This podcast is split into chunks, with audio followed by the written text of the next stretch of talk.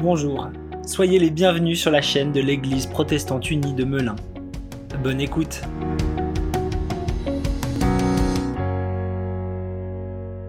Ce matin, on continue notre série, c'est le troisième épisode de notre série Versets à haute tension.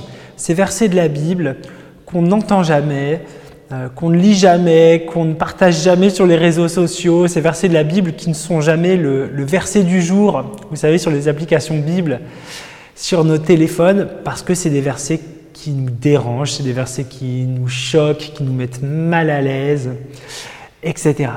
Alors ce matin, on ne va pas lire euh, un passage de l'Ancien Testament, comme on l'a fait la dernière fois, ou de l'Apocalypse, et pourtant on a quand même l'embarras du choix euh, dans, ces, dans ces endroits.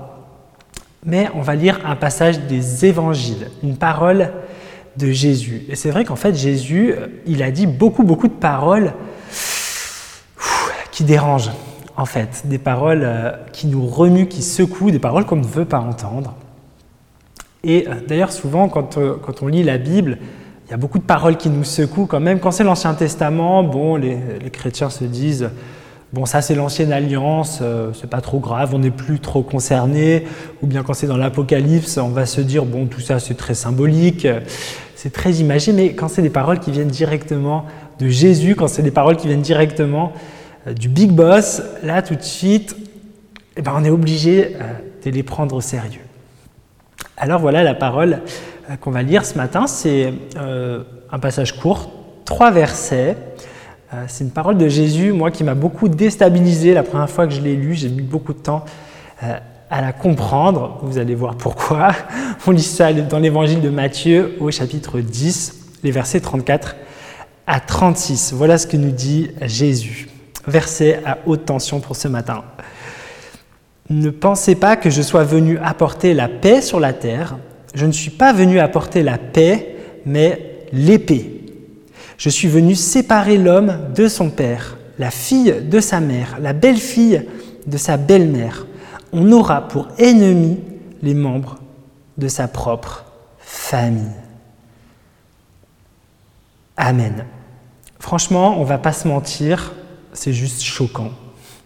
C'est juste choquant que Jésus dise Je ne suis pas venu apporter la paix, mais l'épée. Et d'ailleurs, dans d'autres euh, traductions, on lit Je ne suis pas venu apporter la paix, mais le combat. Le combat, même dans les familles. Et je pense que n'importe quelle personne qui connaît un tout petit peu la vie de Jésus, qui connaît un tout petit peu son enseignement, doit forcément se dire, en lisant ce passage, c'est pas possible il y a une erreur là, il y a un bug, c'est pas Jésus ça. C'est pas possible que euh, ce soit le même Jésus qui nous enseignait d'aimer notre prochain, euh, d'aimer nos ennemis, lui qu'on appelle euh, le prince de paix, lui qui ne s'est pas défendu quand on l'a arrêté, quand on l'a mis à mort, lui qui a dit heureux les artisans de paix, lui-même qui a dit que son projet sur la terre était de réunir à lui tous les hommes. Comment c'est possible que ce soit ce même Jésus qui disent, et c'est écrit noir sur blanc dans nos Bibles, je ne suis pas venu apporter la paix, mais l'épée. C'est-à-dire, en fait, je suis venu apporter de la division sur la terre. C'est chaud quand même. C'est chaud parce que bah, la division, c'est quand même plus le truc du diable quand même. Hein. c'est quand même plus le truc de l'ennemi de Dieu. D'ailleurs, le, le, mot diable, dans la langue de la Bible, dans le grec, ça veut dire littéralement le diviseur. Alors comment, euh, comment on peut comprendre ça? Ce Jésus qui n'est que paix, qui n'est qu'amour, comment peut-il nous dire je suis venu apporter non pas la paix, mais l'épée qui tranche, qui divise Alors ce qu'il faut comprendre, ce qui est essentiel de comprendre, c'est que là, Jésus, en fait, il n'est pas en train de nous parler de son projet, il n'est pas en train de nous parler de ce qu'il veut faire, il est en train de parler de ce qui va arriver. En fait, Jésus est en train de faire une prophétie. Il est en train de prophétiser sur ce qui va arriver. Et effectivement, ce qu'a prophétisé Jésus est arrivé tout de suite. Dès le début de l'Église, la foi en Jésus-Christ a causé des divisions. Elle a causé des divisions à tous les niveaux parce que la foi en Jésus-Christ euh, a attiser, à attirer de l'hostilité.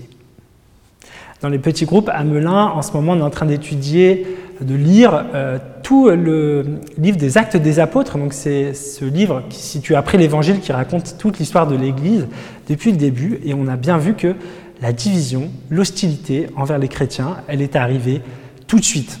Chapitre 1, euh, Jésus monte au ciel, c'est l'ascension. Chapitre 2, Pentecôte, l'Esprit descend sur les disciples. Chapitre 3, Pierre euh, commence à prêcher dans un lieu public, au temple. Et chapitre 4, les disciples sont arrêtés, en prison.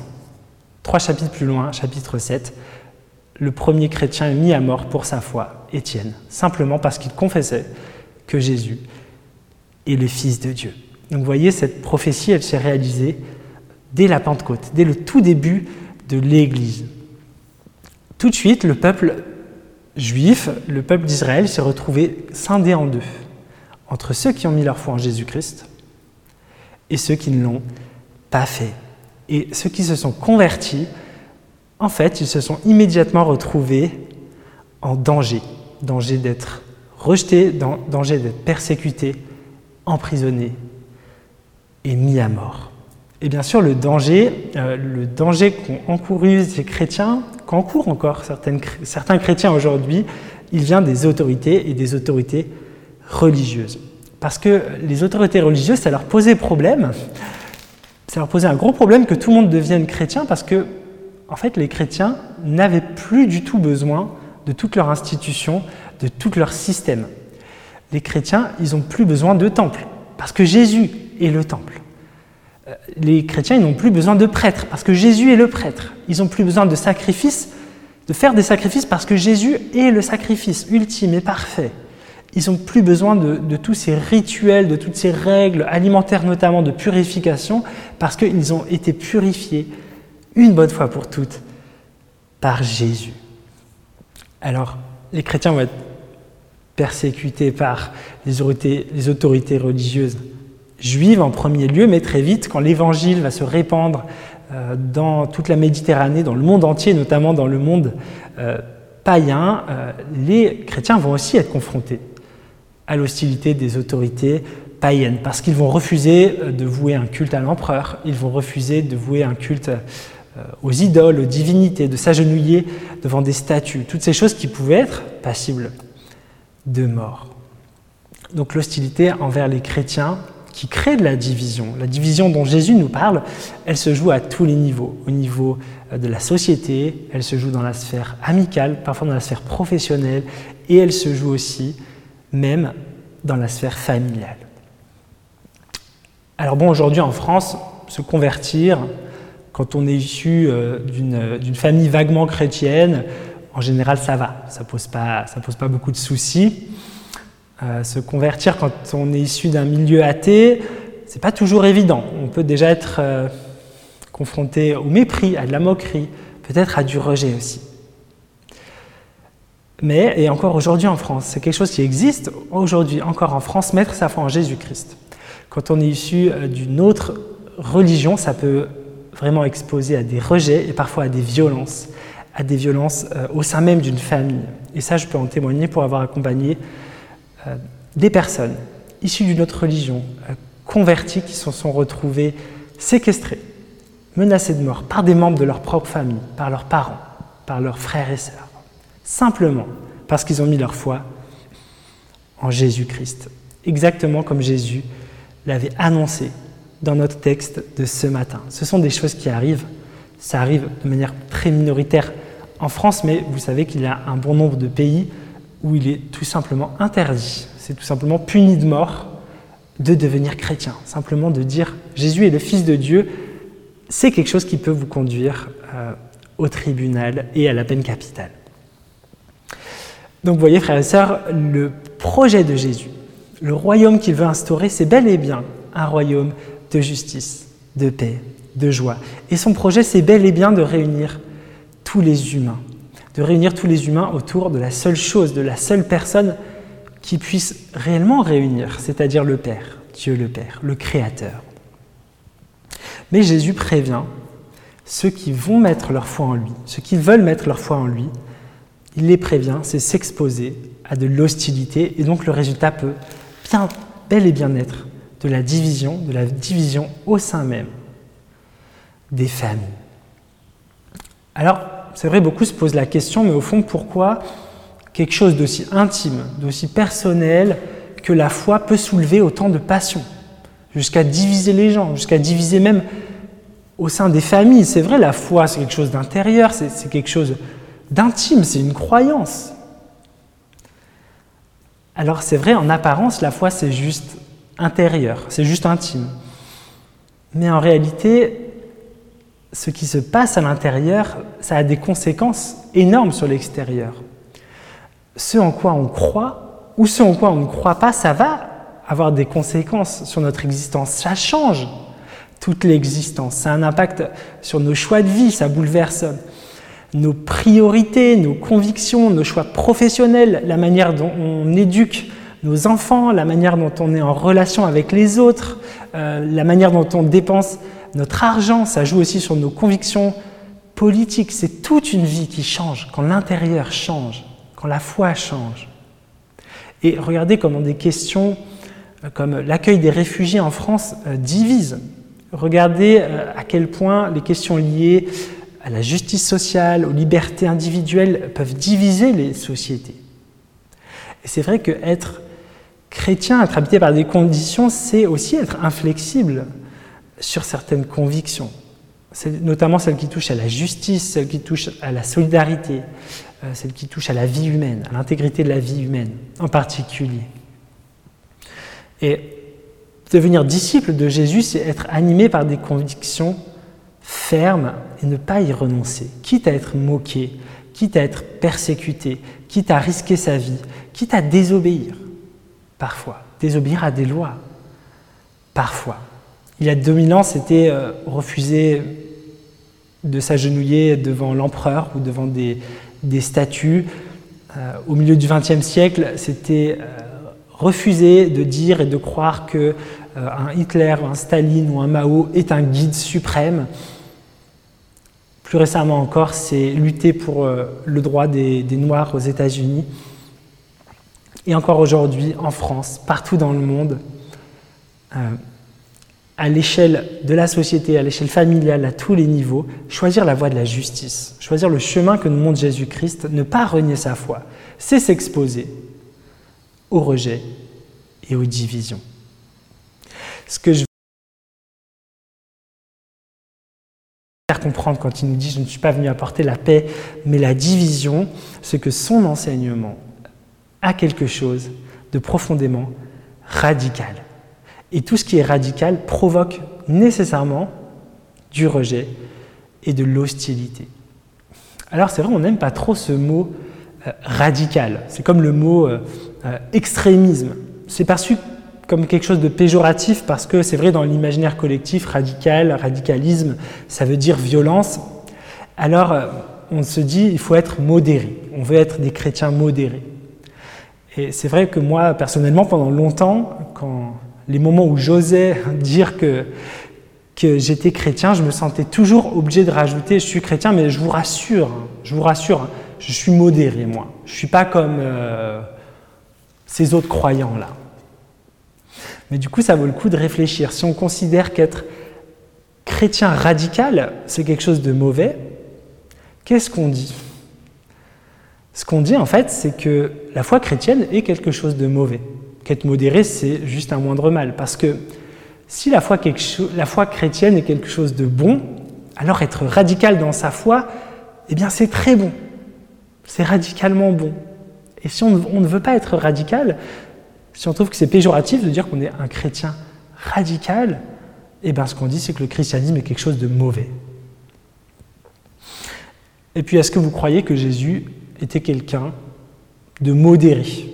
Est-ce que vous croyez qu'on aurait cherché euh, à le faire mourir s'il n'avait pas été radical dans son message, s'il n'avait pas été radical dans ses actes? Alors je suis désolé pour ceux qui n'aiment pas ce mot, mais Jésus était carrément, vraiment un radicaliste. Parce que quand même, donner sa vie par amour, aller jusqu'à mourir pour les autres, c'est quand même plutôt extrémiste. quand même. C'est vrai, on se représente souvent Jésus comme, euh, comme un modéré, comme un, un baba cool, euh, conciliant, d'accord avec tout le monde, etc. Et puis on a souvent cette idée que, que toutes ces lois de l'Ancien Testament, elles étaient quand même dures, elles étaient quand même rigides, vachement exigeantes, mais heureusement, Jésus est arrivé pour venir modérer tout ça, pour venir adoucir tout ça. Mais en fait, en fait c'est tout l'inverse en réalité. Parce que au niveau des exigences de Dieu, au niveau même de la loi, Jésus, euh, il met la barre beaucoup plus haut. Si vous lisez euh, le début du sermon sur la montagne, donc ce discours de Jésus dans l'évangile de Matthieu, vous lisez au chapitre 5, euh, écoutez ce qu'il dit. Jésus dit, la loi vous a dit que vous pouvez haïr votre ennemi, moi je vous dis, aimez votre ennemi. La loi vous disait que vous pouviez vous venger, œil pour œil, dent pour dent, moi je vous dis, tendez l'autre joue si on vous frappe. On vous a dit, celui qui commet le meurtre doit être jugé, moi je vous dis, celui qui se met simplement en colère contre son frère mérite d'être jugé. Vous avez entendu, euh, tu ne commettras pas d'adultère. Moi, je vous dis, celui qui regarde une femme avec du désir a déjà commis un adultère. Vous voyez, Jésus n'est pas du tout venu apporter de la modération, il est venu apporter de la radicalité. Pourquoi? Parce que Jésus, ce qui l'intéresse, c'est de transformer non pas l'extérieur, non pas euh, nos, nos actes, non pas d'abord les apparences, mais notre cœur. Jésus veut nous transformer de l'intérieur. Et lorsque l'intérieur est transformé, alors c'est toute notre vie qui est transformée. Il y a tout qui change. Comme Jésus, nous sommes appelés à aimer radicalement, à pardonner radicalement, à donner radicalement, à espérer, quelle que soit la situation, quelles que soient les épreuves. Toujours dans le même évangile, Jésus nous dit que votre oui soit oui, que votre non soit non. Il s'agit d'être ferme dans nos convictions.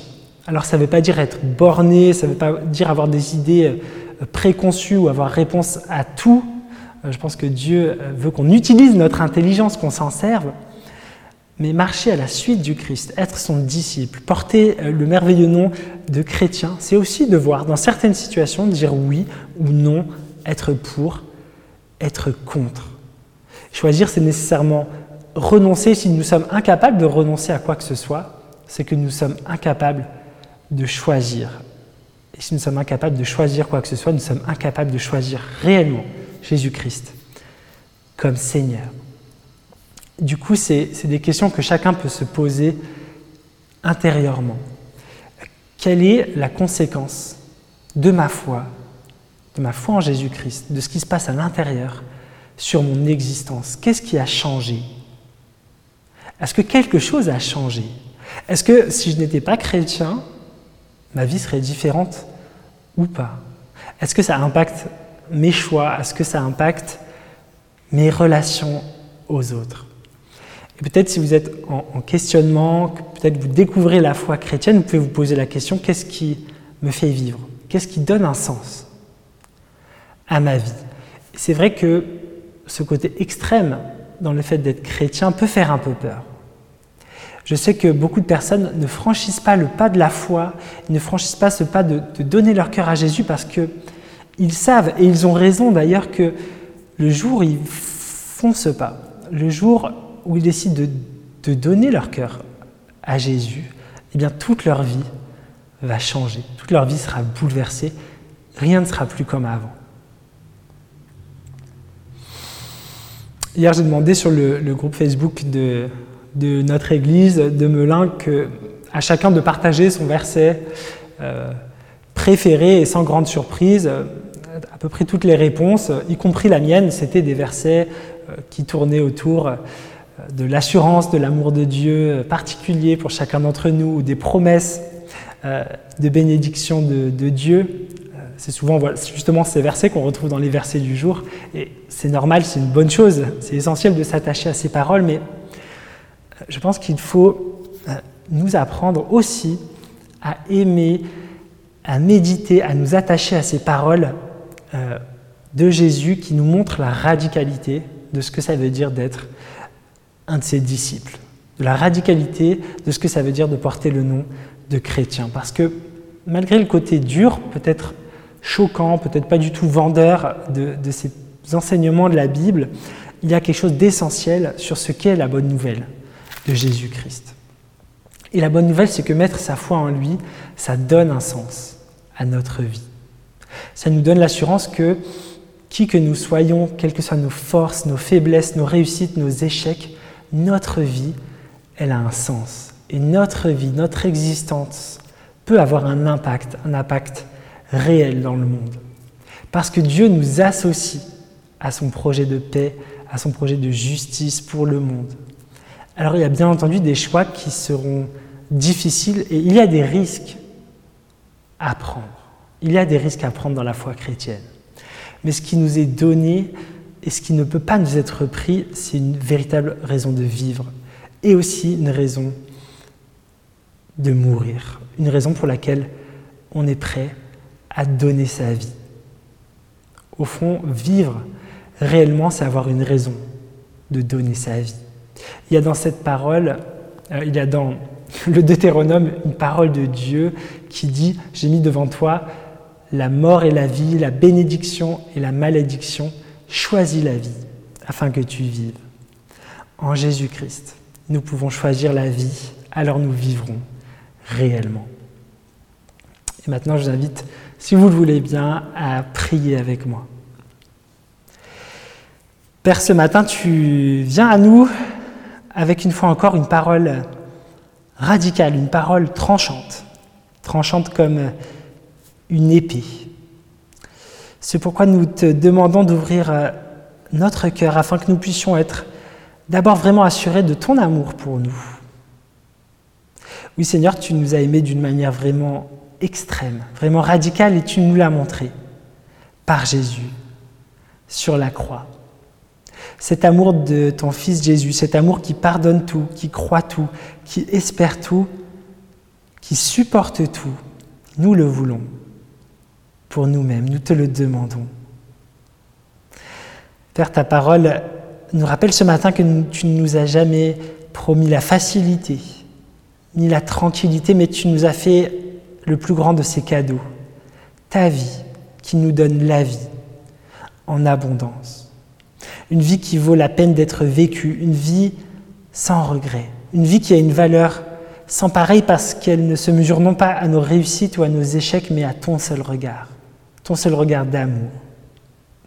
Oui, Père, c'est toute notre vie que tu veux éclairer. C'est toute notre intelligence que tu veux transformer par ton Fils Jésus.